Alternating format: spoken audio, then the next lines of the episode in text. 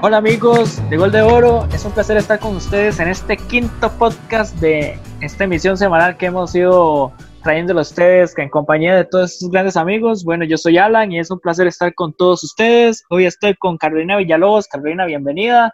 Estoy con Marco Valverde y estoy con Jesco Medina, el rey de Belén. Bienvenidos a todos. Comenzamos con Caro, bienvenida. Hola, hola, súper feliz de poder estarlos acompañando nuevamente una semana más. Ya eh, con, la primera vuelta de semifinales terminada, y que vamos a comentar también un poquito de eso. Ese espacio se lo voy a dejar a Marco para que nos pueda comentar lo que vamos a hacer hoy, pero súper feliz, súper feliz y con muchas ganas de comentar lo que pasó la semana anterior. Muy buenos, muy buenas, muy buenas amigos. Este, un saludazo acá aprovechando para mm, participar en este quinto episodio de nuestro podcast. Aprovechando también quiero mandarle un saludo a un seguidor que tenemos en New Jersey, Michael Valverde, que nos escucha todas las semanas. Entonces un saludazo Michael por allá. Eh, vamos a aprovechar para de una vez darle la, bienvenida, como decía Alan, a, a Jesse Medina, comentar un poco cómo se cerró la, la fase del torneo regular eh, tenemos ahí, antes de darle la palabra a Jesse, vamos a hacer un pequeño repaso de los marcadores. En la última jornada eh, nos dejó una sorpresiva victoria de San Carlos en Grecia, un Grecia que venía enfilado como uno de los mejores equipos después del retorno post-COVID del torneo nacional. Eh, cae derrotado 2 por 5, una, goleado por San Carlos. Jicaral Cercova logra un empate en casa, rescata un empate en casa frente a la Juelense. Esto prácticamente que sentenciaba lo, el, tercer lugar de, de, Alajuela, puesto que el Club Esporediano también a duras penas logró sacar un empate contra Pérez de León en casa uno por uno. Eh, la U Universitario se despide de primera división dando la sorpresa derrotando a Saprissa 2 por 0, un, equipo Saprissa completamente plagado de suplentes, eso lo comentábamos en el podcast anterior, que Saprissa se iba a guardar algunos jugadores, no aprovecharon la oportunidad de paso, un partido malísimo de parte de Saprissa. Eh, el partido Santos Limón, en esas cosas que tiene nuestro fútbol pintoresco, fue suspendido, entonces no se jugó ese partido. Y el cartaginés en el partido que se planteaba como el partido de la fecha y el partido del torneo, en casa, en un partido de dientes apretados por parte del Club Sport Cartagena jugando con el cuchillo entre los dientes, logra un empate a, a, cero con Guadalupe, un Guadalupe que quizás mereció más, pero bueno, al final de cuentas no logró vencer el, el marco de Daryl Parker, se conforma con el 0-0 y esto nos dejaba en clasificados eh, a esa prisa, que ya lo teníamos en primera posición eh, desde hace varias jornadas. Herediano ratificando su segundo lugar, Alajuelense con el empate queda en tercera posición y Cartago que lograba entonces el cuarto lugar metiéndose después de casi seis años a lo que eran las semifinales. Y adicionalmente, Club la Universitarios, como el descendido, también que se presentó desde hace varias fechas. Jesse, dejándote la palabra, ¿cómo viste ese cierre de, torneo, esta jornada 22 del fútbol nacional, para analizar un poco cómo, cómo terminó el campeonato en esta primera parte del podcast? Bueno, primero que todo, buenas noches a todos los que, los que están escuchando esto. Buenas noches, buenos días o en cualquier momento que sea que los estén escuchando. Muy feliz de estar de vuelta en Gol de Oro.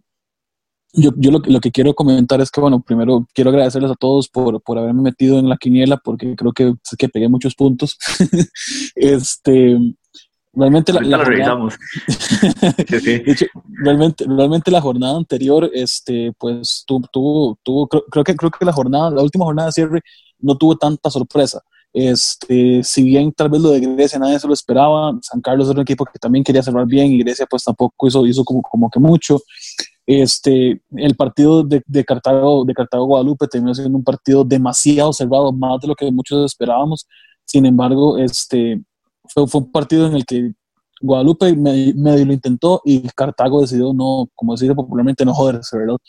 Este, el, el partido de, de, Heredia, Heredia Pérez Celedón. Fue un partido también bastante curioso, me parece, porque Heredia tampoco fue como que no usó su equipo titular, Heredia usó su equipo titular y sin embargo este, eh, Pérez Celedón hizo, hizo, hizo, un muy buen encuentro. Hacer, hacer una mención especial a, Joshua Navarro, que es un jugador que, tiene cinco, que llegó a su, quinto gol del, del, del, torneo. Y me parece que es un cierre impresionante en los últimos cuatro partidos, sobre todo.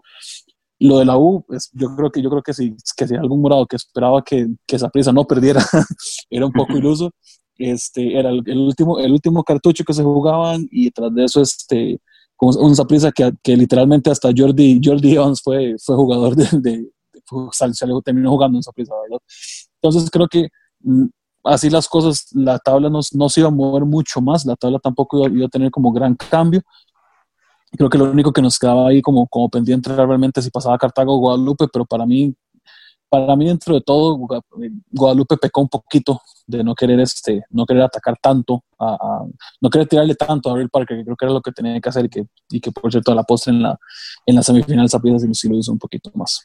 Al final Guadalupe terminó perdiendo su clasificación en el partido que empató en casa contra Jicaral, que creo que era el partido que le daba la clasificación a Guadalupe, ¿verdad? Mm o jugó con la media inglesa. Tenía que ganar en casa, empatar de visita. Logró el empate con Cartago, pero ese empate en casa fue el que terminó sepultando las opciones de Guadalupe, ¿verdad? Para clasificar la segunda, la segunda, fase. Caro, ¿qué, análisis nos puedes dar de, esta última jornada, de este cierre de torneo? ¿Cómo viste a tu equipo morado en ese cierre, con esos jugadores que creo que desperdiciaron la oportunidad de, de mostrarse uno de ellos y creo que algunos ya firmaron su carta de sentencia de salida del Deportivo Saprissa? Bueno, yo esperaría en cuanto a prisa que efectivamente muchos de los jugadores no, no continúen más el, el, próximo torneo.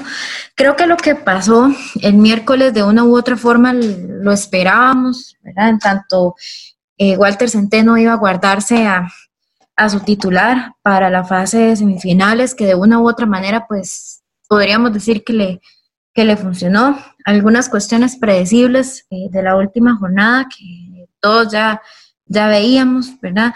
Eh, esperaba un poquito más de ese partido Cartago-Guadalupe, este, pero de igual manera, siempre hay, hay figuras ahí determinantes que, que han sido claves, no solamente en esta última jornada, sino pues a lo largo de, de, esta fase o por lo menos de este término del campeonato después del parón, ¿verdad? Que es importante eh, destacar y que creo que nosotros en, en varios episodios pues ya también eh, hemos venido mencionando el aporte de algunos jugadores en específico que han sido como los que han aportado y que creo que son como el 80% eh, de cada plantel, ¿verdad? Por, por, decirlo de alguna manera.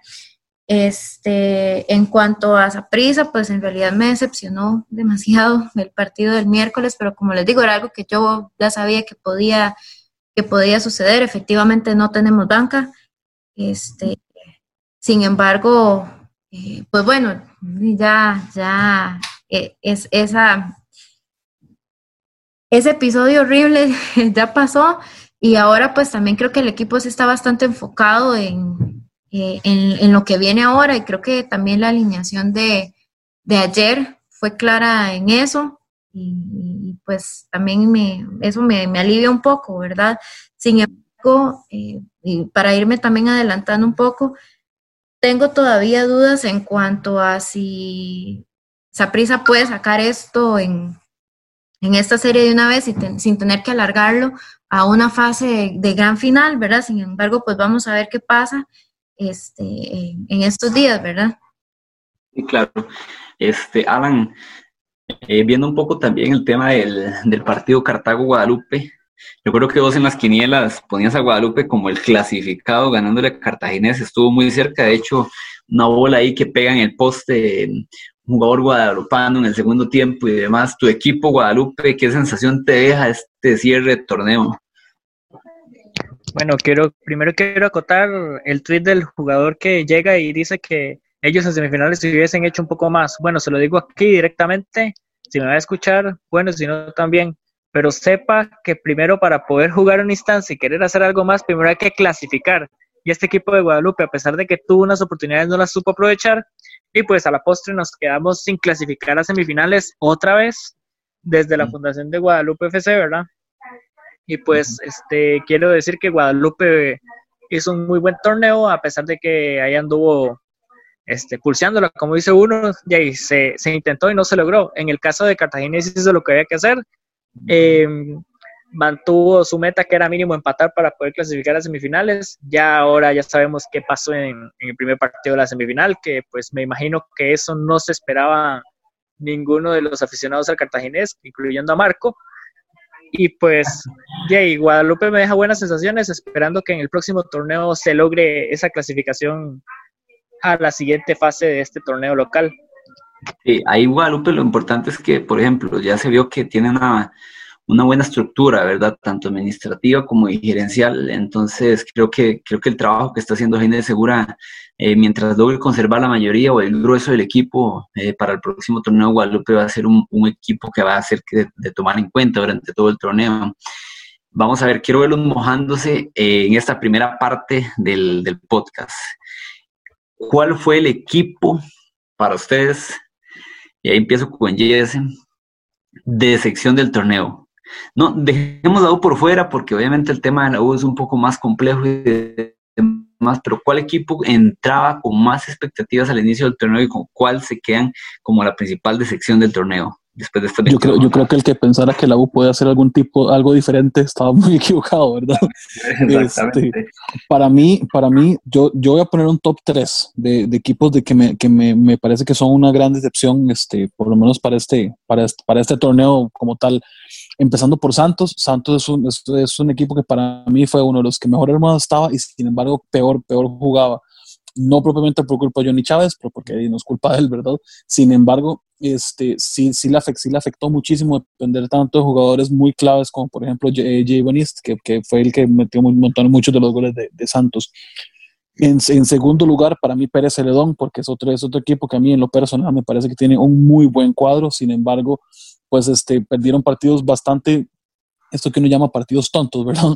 Este, es, un, equipo, es un equipo que tiene buenos porteros, tiene a Keylor Soto, que para mí es, un, es, una garantía en cualquier defensa donde sea que esté, este, tiene muy tiene a si se pone a ver uno tiene a Yamir Urdián, tiene buenos jugadores en media cancha, como José Sánchez, que eh, para mí es uno de mis volantes favoritos del fútbol nacional, y aparte de eso tiene muy, muy, muy, buenos jugadores adelante, y es aquí donde uno dice, o sea, realmente Pérez de León estaba para hacer muchísimo más este, este torneo. Y por último, más no menos importante, y mi, mi decepción número uno para, para, para este torneo viene siendo directamente San Carlos. San Carlos invirtió muchísimo en, en, en poder reforzar al, equipo en, en, algunas, por decirlo de alguna forma, en algunas áreas en las que necesitaba. Le, reforzó, reforzó con Patrick Pemberton la portería. Que ya no este, continúa, No, no, que ya no continúa. ¿Ah? Que ya no continúa. Exactamente. Si uno se pone a ver los fichajes, estaba Pemberton, José David Sánchez, este Pablo Arboin, eh, reforzaron con reforzaron con Graving Méndez, Diego Madrigal, Juan Bustos Golovio, Jorman Aguilar, Omar Brown, Julio Cruz, eh, Josimán Pemberton y, la lista sigue, ¿verdad? el 50% creo no continúa para el próximo torneo, ¿verdad? Es que acabas de mencionar. Que es, exactamente, que es el punto al que voy propiamente. San Carlos intentó fue, fichar jugadores, tal vez no jugadores cracks, ¿verdad? Pero se intentó este, fichar jugadores que para el medio local están súper bien, están más que sobrados y sin embargo lo que terminó haciendo fue hacer, un, hacer una mezcolanza extraña de jugadores en la que, en la que nunca funcionó, en la que terminó entrando Jorman Aguilar de, de, básicamente que de imprevisto y terminó siendo uno de los mejores jugadores en una delantera que incluía a Álvaro Saborío, que tampoco jugó tanto, tanto parte del torneo, ¿verdad? Entonces, para mí, la, la principal decepción, tomando en cuenta que ya venía con un poquito bagaje y que ya se espera un poquito más de un equipo que ya fue campeón nacional, este, fue San Carlos. Y de hecho, yo coincido mucho contigo. Para mí, el equipo de sección de San Carlos, obviamente, eh, y de hecho, todo lo que mencionas, yo le añadiría también el desorden eh, administrativo que mostró San Carlos en la mitad del torneo, destituyendo a Luis Marín, que les había dado tanto, ¿verdad? Que yo eh, considero inclusive de haber sostenido un poco a Luis Marín, San Carlos hubiese aguantado un poco el, o mejorado, o mostrado una mejor cara después del parón. Luego el tema de Pérez de León también, mal, mal, mal, mal. El, desempeño, Santos también. Estos dos equipos no quedaron más abajo en la tabla porque todavía Limón y la U estaban por debajo. De no ser por esto, estuviesen estado todavía más abajo. Eh, Alan, ¿cuál es su equipo de sección en este torneo? este, como ustedes están comentando, para mí también el equipo que más me decepcionó, además de Guadalupe por no clasificar, es la Asociación Deportiva San Carlos.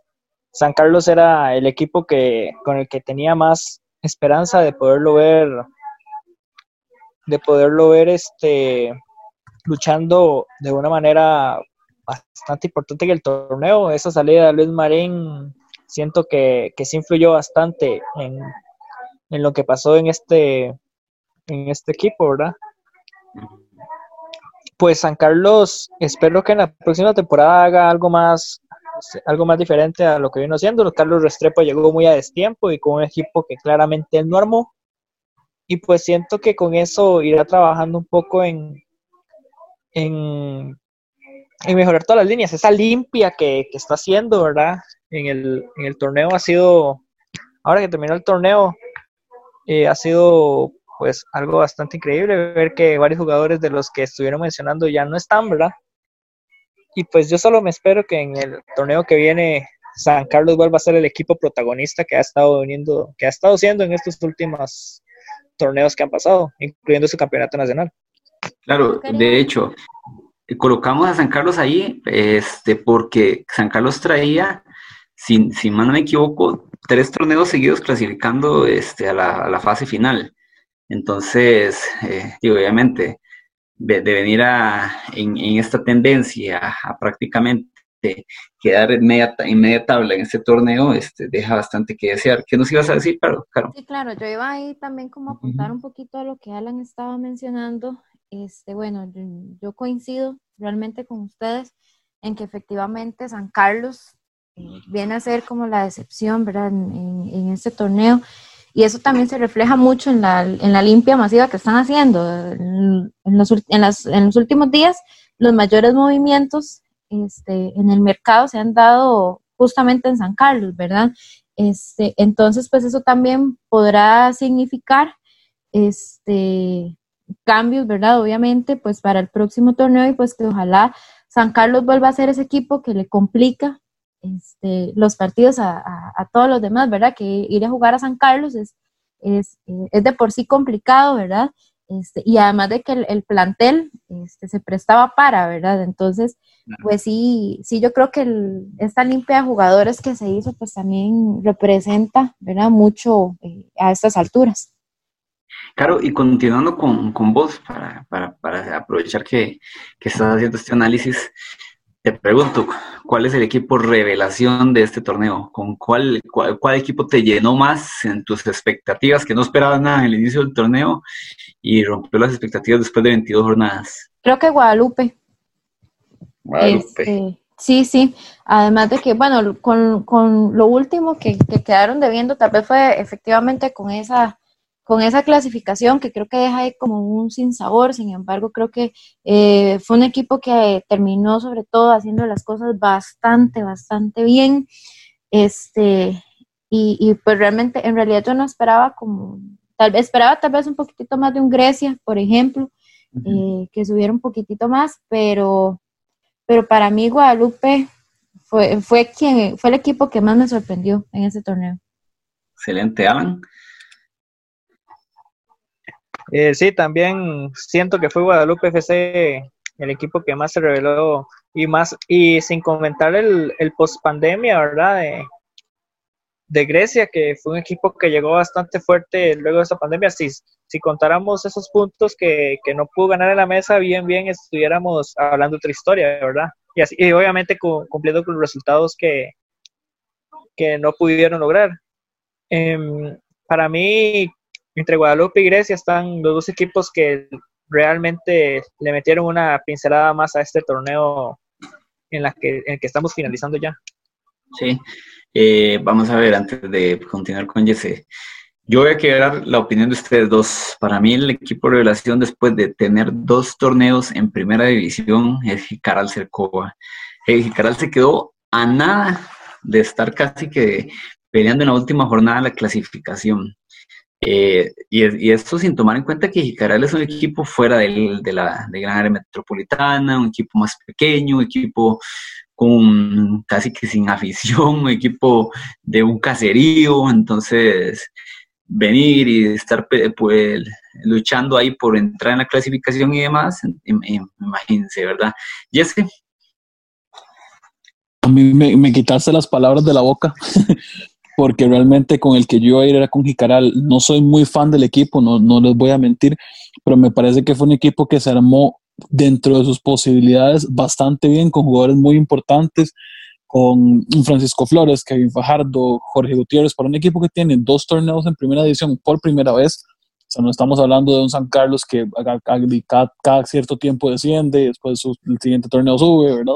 Estamos hablando de, de, un, de un, equipo que está haciendo sus primeras armas en primera división y que teniendo jugadores tan hasta cierto punto, de una forma como un poquito desconocidos, ¿verdad? Y, y mezclándolo con, con, algunos otros jugadores que, que, que, tienen un poco más de experiencia en primera, un Kevin Fajardo, como les comento, un Rafael Núñez, un Walter Chévez, eh, si le sumamos todo eso a la mezcla de un Jürgens Montenegro que, que, decidió ponerse a jugar de verdad este, este, torneo, me parece que Jicaral fue el que no solo mejor fútbol llevó, de este, quitando los cuatro, a los cuatro equipos ya clasificados, sino que me parece que son equipos los que tienen, puede tener tal vez un poquito más, este, más proyección para lo que los, los torneos venideros.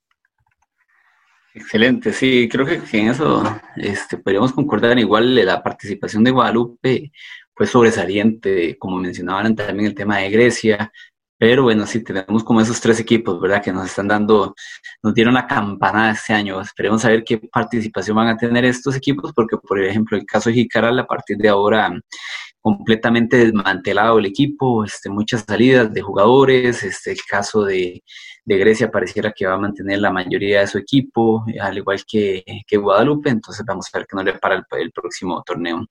Vamos a hacer un pequeño cambio, eh, entramos en materia ya para lo que es el análisis de las semifinales, nos escuchamos en un momento.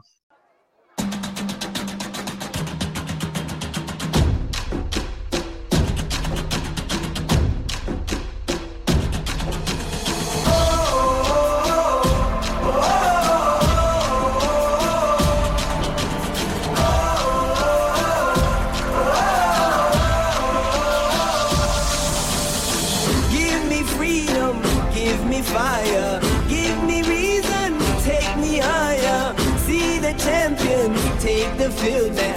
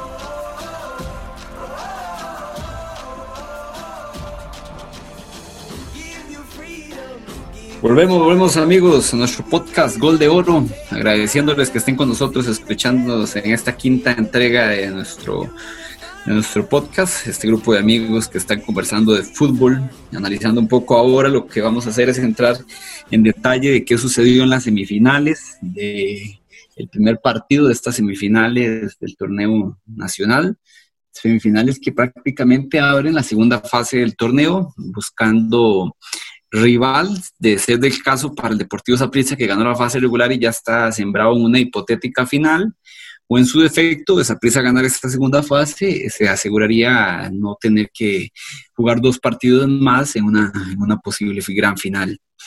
Eh, vamos a ir en un poco en orden cronológico, como se presentaron los partidos. Eh, ayer, bueno, el domingo a las 11 de la mañana en el Fello Mesa Ivankovic, la casa de un Fello Mesa, el Deportivo Saprissa se presenta con su equipo titular y es, en un partido que Cartago soportó 60 minutos, que ya ustedes realizarán un poco el análisis de cómo vieron este equipo cartaginés y demás. Soportó 60 minutos, Saprissa realiza, bueno, el técnico Walter Centeno, un cambio que fue un revulsivo completo para el equipo, el ingreso de Byron Bonilla, en sustitución de un desaparecido Saprichamaco, que no sabemos dónde está, eh, cambió completamente el accionar del equipo y esto trajo consigo que el Saprisa se destapara completamente a jugar, Cartago se perdió, William Quiros desapareció por la banda derecha y Saprisa consigue una victoria aplastante, casi lapidaria para las aspiraciones de Cartago en esta segunda fase de 4 por 0. Eh, no sé, Jessy, comenzamos con, contigo, tal vez, ¿qué te pareció este partido, este, este marcador eh, abultado de Saprisa sobre Cartago? Yo creo que aquí, aquí este, este es un, es un partido de esos, este, complicados, ¿verdad? Eh, un primer tiempo súper aburrido, un primer tiempo súper trabado en el que Saprissa literalmente decidió anular a Cartago y por anular a Cartago me refiero a marcar a Marcelo Hernández. Este, en gran medida por el trabajo de David Guzmán. Exactamente, un, y, y, las cosas hay que decir, ¿verdad? O sea, para mí David Guzmán no es, no es tanto de mi devoción, más sin embargo, el partido de David Guzmán que le hace a, a, Marcelo Hernández es un partido perfecto. Algo muy importante que también hace, hace varios, durante varias partes del, del, primer tiempo, sobre todo para desgastar a Marcelo Hernández, fue propiamente el estar intercambiando la marca, que eso fue, algo que no sé si ustedes notaron, pero pasó mucho. Eh, pues lo tenía, Luis, lo tenía Luis José, lo tenía David, lo tenía Guzmán, lo tenía Ricardo Blanco, lo tenía Morrantes. En un momento hasta lo, hasta lo tuvo Ariel Rodríguez en un, parando un contragolpe. Entonces, ese, ese, ese, ese choque constante, ese básicamente tener siempre uno, dos, tres jugadores detrás de él cuando recibe el balón, le causó mucho, mucho, mucho daño, sobre todo por el hecho de que le hizo mucha falta que apareciera un Diego Estrada, que estaba, que era, estaba apareciendo bastante bien en, Cartago en los partidos anteriores, y que Jake Venegas este, utilizara su, su, su, velocidad, que todos le conocemos, ¿verdad? Para poder romper línea, que fue algo, algo que no sucedió.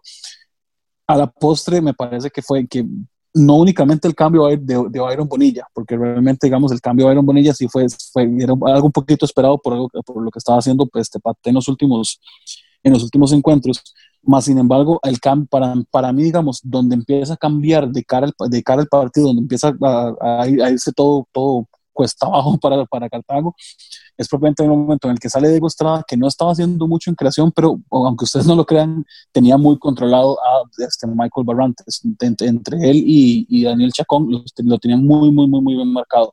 El momento en el que sale Diego Estrada e ingresa este Christopher Núñez, Michael Barrantes es, es a donde él empieza a hacer todo lo que le da la gana él es el que le abre el balón a Aaron Bonilla para que al final se lo devuelve para, para, para, la primera anotación, luego ya suelta un poquito más el resto del equipo y bueno, cuatro tiros a marco, cuatro goles, ¿verdad? Este, lo de Cartago fue que no, no tuvo, no tuvo poder de reacción y yo, y yo siento que lejos, digamos, como de, de, poder llegar y decir, bueno, Cartago tiene, tiene, tiene algo como para poder llegar y decir, bueno, no vamos a perder 4-0, no vamos a perder 2-0, 3-0, vamos a perder 2-1, 3-1, pellizcando algo, ¿verdad? Este, Medford, termina, termina de, pues de básicamente hundir, no, voy a decir que es un del equipo, ¿verdad? Porque tampoco, más sin embargo, sí hace un cambio bastante, bastante discutible, que es quitarle a, Mauricio Montero, el otro, la otra persona, el otro jugador que le estaba ayudando a marcar, que es Daniel Chacón, para meter a Manfred Russell, que Manfred Russell nunca ha sido ni siquiera mixto, ¿verdad? Entonces, eh, ahí básicamente es donde Cartago le, le, entrega el partido completo a, a Saprissa y de ahí en adelante, bueno, ya vinieron dos goles más, de hecho, de hecho un par de minutos nada más, pero en todo el trabajo de una hora de, de, partido se va por la borda básicamente porque, porque Cartago no supo, no supo aguantar la presión de, de, que le estaba poniendo Saprissa iniciando el segundo tiempo. Sí, ahora por ejemplo, entonces Cartago va a tener que de buscar alguna posibilidad de remontar un 4 a 0 en Tibás, algo que Cartago nunca lograba aguantarle cuatro goles a esa prisa en, en el Reducto Morado. El, de la historia que tenemos ahí. Eh, lo más cercano es un 4 a 0 que Cartago logra en 1977 en la fase regular del campeonato, pero este 4 a 0 lo logró en el Fello Mesa. Nunca, nunca un equipo que haya ganado una etapa de 4 a 0 la ha logrado recuperar.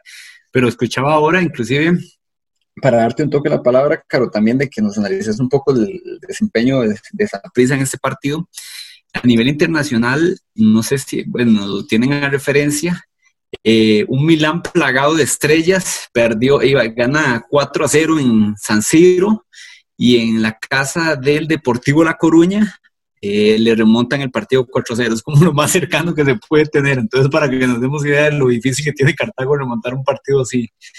Claro, ¿qué tenés ahí para, para comentar un poco de lo que viste ayer de esa prisa? Creo que ahora sí estás más feliz. Yo creo que, yo creo que Jesse eh, pues apuntó eh, muchas de las cosas que también yo quería mencionar. Me parece que eh, uno de los puntos importantes es efectivamente neutralizar a Marcelo Hernández, ¿verdad? Que pues básicamente David Guzmán es el que fue el que hizo el trabajo sucio, básicamente. y pues y eso también, eso también aporta.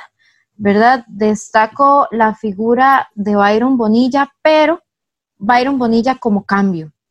Porque si lo vemos, Byron Bonilla es uno, si está de titular y es completamente otro, si él entra de cambio. Y él es un cambio bastante efectivo. De hecho, lo vimos en el clásico, donde en el clásico pues cambió completamente la dinámica del juego, llega ayer y lo vuelve a hacer, ¿verdad? Estamos viendo un nuevo Alan Alemán. Uy, podría decir, puede ser. Porque efectivamente. En potencia, en potencia. En potencia.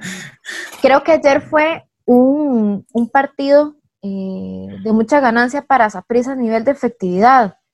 Ah, eh, y, lo, y lo apunto por lo que mencionaba Jesco sobre, bueno, eh, cuatro tiros a marco, cuatro goles, digamos, ¿verdad? Entonces, efectivamente, eso fue pues de virtud para, para Saprissa. Esto, eh, ahora estaba escuchando algunos eh, programas deportivos y eh, también hacían un análisis de Medford como técnico, en tanto apuntan a que hay un tema de que él está desactualizado y que por ahí también ande, anda el asunto, ¿verdad? O se le achaca esta parte a las falencias de Cartago y también quería como colocar ese tema en la mesa, porque para mí, pues en cierta medida, creo que sí hay un tema de, desactualización de Medford, pero eh, sin embargo yo creo que eh, el peso del equipo de Cartago básicamente está en Marcel Hernández. Entonces, si vos lo parás, ahí es donde Cartago comienza a caerse, eh, porque, porque a nivel ofensivo pierde mucho peso ahí, ¿verdad?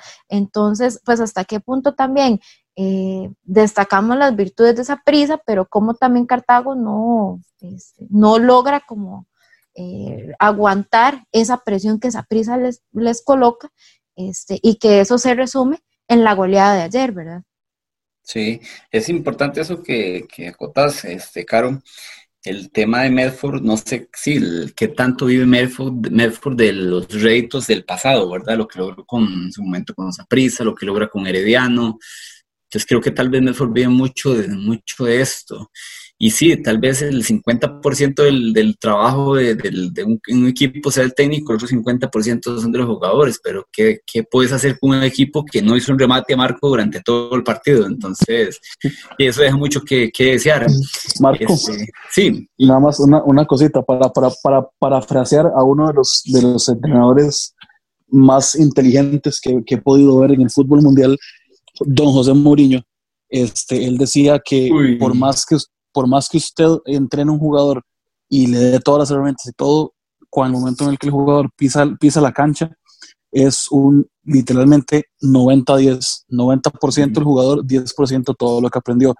Em, yo siento que la edad de Hernán no está mal, sin embargo, yo creo que también, eh, y, lo digo más que nada por el tema del planteamiento, digamos, ahora que estamos, lo, lo ponemos en la mesa, ¿verdad? O sea, eh, Cartago, sale, Cartago sale con un, con 5 nominal, que es Ronald Mauricio Montero, y sale con Chacón, que es el que es el, el, otro que no es un 5 como tal, sino que juega más como mixto. Juega con un Ryan Bolaños que, que, viene, que viene haciéndolo bien, juega con Jake, Venegas, juega con Diego Estrada. tiene bastantes jugadores que le aportan, ¿verdad? Entonces aquí, aquí, viene, aquí yo creo que termina siendo un poquito más, no tanto falta de idea de, de Hernán, porque esta misma idea le ha funcionado en Guatemala, en Honduras, en Costa Rica, no es un tema propiamente de la idea, sino que me parece que Cartago no, no supo cómo cambiar el chip de un día para otro y el miedo escénico, después, después del primer error, al minuto, al minuto de 60, después del primer error, el miedo escénico les ganó. Como que se olía, ¿verdad? Como en el partido, que en el momento en que cayera el primer gol de esa prisa, se venía bajo Cartago, ¿verdad? Eh, Alan, ¿qué, ¿qué, qué, opinión te deja este partido? ¿Crees, como lo mencionabas ahora, que Guadalupe pudo haber hecho un mejor papel que, que Cartago o está bien que Cartago haya entrado y que se como, que este ahora por sí solo. Como te comenté, yo estaba dando acotación a lo que dijo el jugador de, de Guadalupe. De Guadalupe, sí. Que, que ellos hubieran hecho un mejor papel, pero, o sea, no pudieron ganarle a Cartago que se fue aplastado por prisa Entonces, es mejor no hablar y tratar de demostrar en la cancha. Eso es lo que traté de dar a entender antes en el primer segmento. En el caso de Cartaginés, pues me decepcionó bastante. Creí que, que iba a mostrar lo que mostró al inicio de, del, del, partido, en esos 60 minutos que, que fueron bastante buenos, que supo eh, controlar bastante bien al Zaprisa. Eh, le faltó mucho peso ofensivo. David Guzmán este, mantuvo ocupado a Marcelo Hernández y con eso casi que es medio Cartaginés, ¿verdad? El que se fue abajo. Eh, los cambios de, de Hernán son, siento que son los que, los que no ayudaron a, que, hubiera un mejor engranaje en la etapa complementaria del equipo cartaginés y pues jamás en la vida hubiese esperado yo un 4 a 0 en una semifinal este, de, en una semifinal del torneo local y menos eh, en un equipo tan, tan complejo como es Cartaginés, que es un equipo que siempre te sabe complicar en estas instancias. Y pues ya llegar con esta final, eh, con esta semifinal cocinada, este, siento que el Saprissa va a llegar un poco más relajado, pero aún así va a querer seguir haciéndole un poco más de daño a Cartaginés para que se vaya lo suficientemente herido para su eliminación. Claro, aprovechando, seguimos con, contigo, Anan.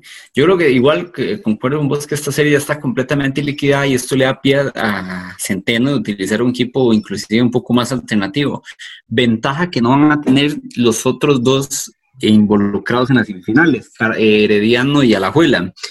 Eh, antes de entrar al análisis, me gustaría, que vos, vos nos, nos, visualices cómo estuvo el partido. Victoria de la Juelense 2 por 0. Creo que el partido al final de cuentas le sale inclusive barato a Heredia. Eh, ¿Qué análisis nos puede regalar de, este partido? Un partido, pues, bastante, bastante bonito. Tuvo bastantes oportunidades de gol en ambos marcos, pero en ese partido a la Juelense sacó esa casta de equipo grande, de equipo con sed de ser campeón que hace un tiempo no se le veía. Pues esta semifinal, como vos decís, bien, bien, perfectamente pudo haber quedado con un marcador un poco más abultado a favor de la Juela. Y pues vamos a ver si eso no le pesa en el partido de vuelta. Andrés Caribe esta vez este, supo leer bastante bien el partido y siento que Herediano no llegó a proponer, sino a tratar de, llevarse un empate para Heredia y tratar de, liquidar la serie en casa. Ahora tendrá que nadar contracorriente y tratar de, evitar que primero que Alajuelense haga un gol de visita, porque haciendo un gol de visita a Alajuelense casi que termina liquidando a un Herediano que, según las estadísticas, nunca ha podido superar a, a un 2 a 0 en contra contra Alajuelense en instancias semifinales. Entonces va a estar bastante bonito. Ese, ese es el partido en el horario prime time, ¿verdad? De, de estas semifinales y pues ahí le estaremos viendo a ver si en el siguiente podcast tuvimos la razón sabiendo que siento yo que va a ser a la Juelense el que va a pasar a la final de esta segunda fase. Ya se, ya se nos adelantó, ya se mojó. A la Juela está en la próxima fase. Caro, ¿Crees que el Heredia remonte ese partido? Algo que sí me deja mucho este, en duda es el, desempeño de Heredia en los dos últimos partidos, ¿verdad? En casa pasó duras penas para empatar contra Pérez y Ledón y viene y pierde ahora con, con. Bueno, yo creo eh, que está bastante, bueno, para mí es difícil en realidad que eh, Heredia logre sacar la serie y lo analizo desde el tema de el planteamiento que va a tener que hacer Jacone, ¿verdad? Que va a tener que salir como de su zona de confort eh, y va a tener que ir y, proponer, ¿verdad? Algo a lo que él pues no, no está acostumbrado a hacer, ¿verdad?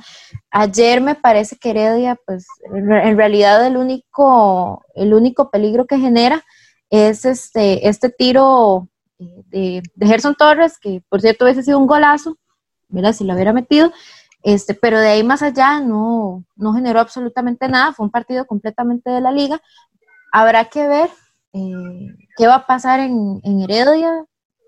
tal vez en algún otro momento hubiese pensado que en el Rosabal fácil, fácil, caminando remontan eso, pero bueno, en estas instancias pues la localidad no, no va a ser determinante, ¿verdad?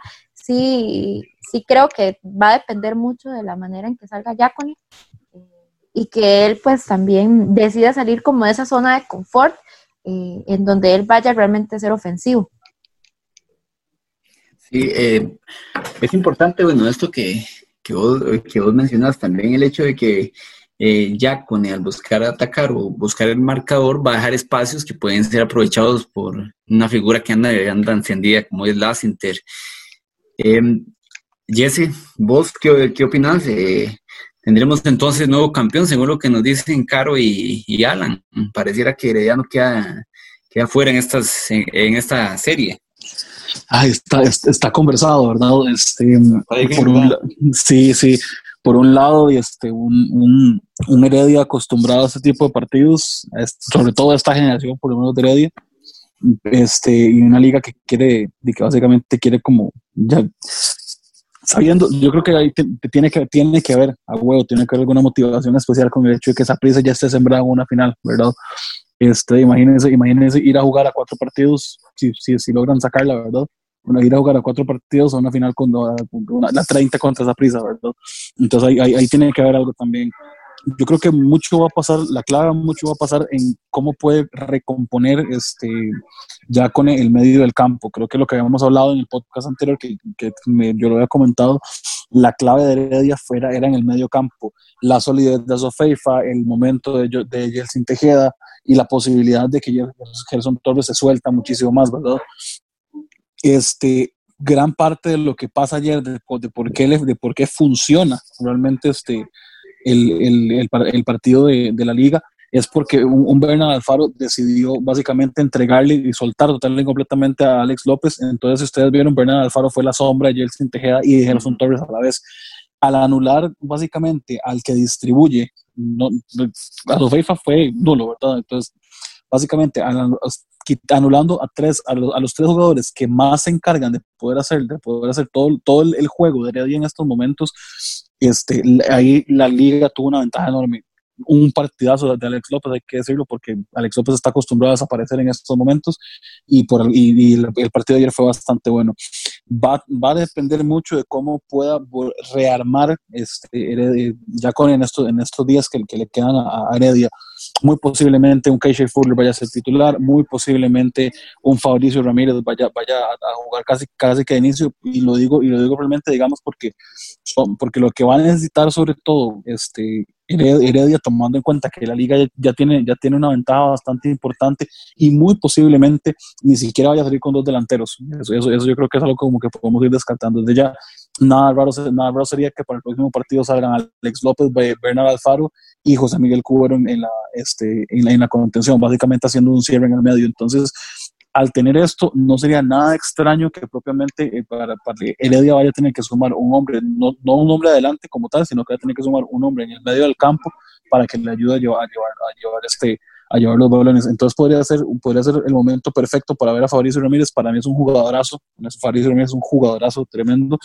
Este, no, no le han dado tanto chance en Heredia, pero este puede ser tal vez la, este, el, partido del miércoles puede ser donde se termine consagrando como, como, como un, un, un, muy buen fichaje de Heredia. Todo va a depender de cómo, de cómo Yacone pueda transmitirle los, a los, a los jugadores que no es propiamente el, el, tema, la especialidad de irse a defender, como, como, como casi siempre hace, ¿verdad? Sino propiamente que tiene que ser completamente lo opuesto. Un, y, para, digamos, como para poner un, un, un ¿qué, puedo decir? un, un, residente, un, antecedente reciente, ¿verdad? Este, recuerdo, la, recuerdo y me acuerdo perfectamente bien la final de, la final de este, de, de, de Pérez Celedón contra, contra Heredia, que de hecho fue ya con el que quedó campeón con Pérez Celedón, que si ustedes recuerdan, ya fue, fue total y completamente a la inversa. El partido de visita, que fue el, que fue el de vuelta, eh, ya con ese cerró y Heredia, Heredia se fue encima, se fue encima con todo, pero el de partido de ida fue un partido sumamente ofensivo de Pérez Celedón. De hecho, fue un partidazo Jake Venegas que fue el que anotó el, el, gol. Entonces, entonces no, no, es, no es tan extraño en ya con ver equipos ofensivos. Sí creo que va a depender muchísimo, muchísimo de cómo plantea el medio del campo, porque ahí es donde tiene más ventaja, donde tiene más ventaja. Claro. se moja, Jesse. ¿Quién pasa? ¿Heredia o la Juela?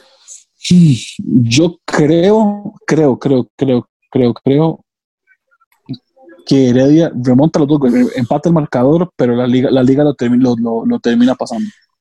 Yo vuelo también una final clásico nacional, como el de hace mucho no lo, no lo veíamos, ahí vamos a estar analizando en podcast hace cuánto no, no se veía una final nacional en clásico, ¿verdad? Eh, si, no más, si más no me recuerdo, y ustedes me, corregirán. Desde la 32, de sorpresa, ¿verdad? Sí. Gol de. ¿Quién hizo el gol de cabeza ese día? Vamos, vamos, ¿cómo están esas yo Solo sé, yo solo sé, yo solo sé que hubo un gol de, de Andrés Imperiale, un gol de de Colindres. De, Colindres. Colindres. Y no me recuerdo del orden. Sí, entonces volveríamos a una final clásico nacional, como hace, hace ratillo no lo, no lo veíamos, ¿verdad? Eh, damos por descontado entonces que tendremos nuevo campeón, que Heredia va a quedar por fuera en esta, en esta fase. Entonces ya nos quedaría nada más eh, ver cómo nos cómo cerró la, la quiniela. Eh, como Yesco mencionaba ahora, barrió en la última jornada. pegó, pegó tres, tres, tres vamos a ver, yo les indico, pegó, sí, pegó tres resultados de los, de los cinco posibles. Alan muy bien, no pegó ninguno. Este, Marco Alberto tampoco pegó ninguno, muy bien. Ah, excelente. Caro, pegó uno. El, Eso, campeona. resultado de cara a la abuela. En la, en la acumulada, en la acumulada a partir de la jornada 18, eh, el frío sótano quedó ocupado por Alan con 11 resultados posibles. Luego quedó Caro, ¿verdad? Con 12 resultados eh, logrados. Y ya hace frío en la cima, con 13 resultados posibles, Marco se quedó con, la, quiniela, ¿verdad? Ok, creo que énfasis en que fue por la mínima, ¿verdad? Exactamente. Todo fue, por, todo fue por la mínima en realidad. Queremos saber, solo fueron dos puntos, lo mucho. Sí. Eh, para la próxima jornada, para el próximo podcast, creo que tenemos ahí una sorpresita bastante, bastante bonita. Entonces creo que. Bueno, Marco, te toca, Marco, te toca entregarle un balón a uno de los seguidores. Exactamente. Entonces, lo, lo, en el próximo podcast vamos a indicar quién es el, el seguidor que lo, que lo ganó y vamos a indicarles cómo fue la dinámica o cómo será la dinámica. en nuestras redes sociales vamos a ver las dinámicas. Exactamente. Eh, eh, para, como les indicaba, para el próximo podcast vamos a tener eh, un programa bastante, bastante bonito. ojalá que nos, nos escuchen y nos acompañen.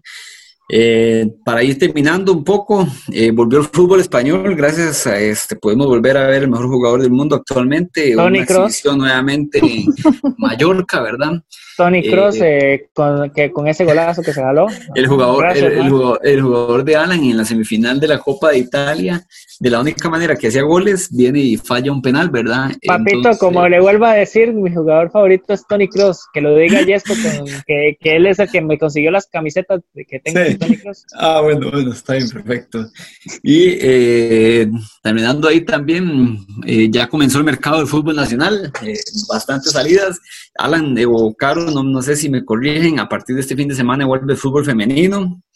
Eh, sí, señor, efectivamente. Acá en Costa Rica. Mañana martes, el primer, bueno, se nos quedó eso, ¿verdad? Escasuseña le logra ganar la final del torneo de clausura Sporting y obligó a una final, a dos partidos más, eh, iniciando mañana en el en el Bolaños, ¿verdad? En el estadio del Complejo En el estadio Carmelita, sí, señor.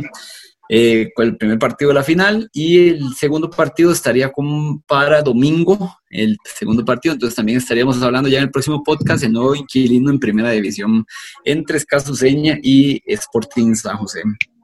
No sé chicos si me, si me queda algo, y si no estaríamos escuchándonos en el próximo, en el próximo programa reiterarles solamente la invitación para que nos, para que nos continúen acompañando en, en, cada episodio. Para la otra semana tenemos un segmento muy especial para que también ahí se apunten y continúen con nosotros. Y reiterar muy feliz porque en cuatro días volvemos otra vez a la Liga Femenina, entonces también vamos a ir ya, ya vamos a poder pues hacer como pequeños segmentos donde podamos también comentar cómo están las chiquillas.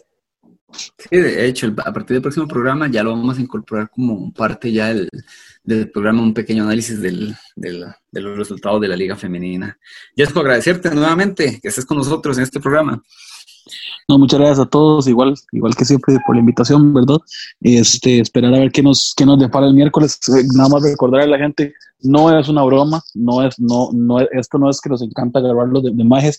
Sí, el primer partido del, del, del, del miércoles es a las 5, Zaprisa juega a las 5 contra Cartago y después a las 8, a las 8, a las 8 de la noche juega. 8.30, 8.30. Este, está, está, estaban, estaban planteando moverlo más bien hacia, hasta las 8.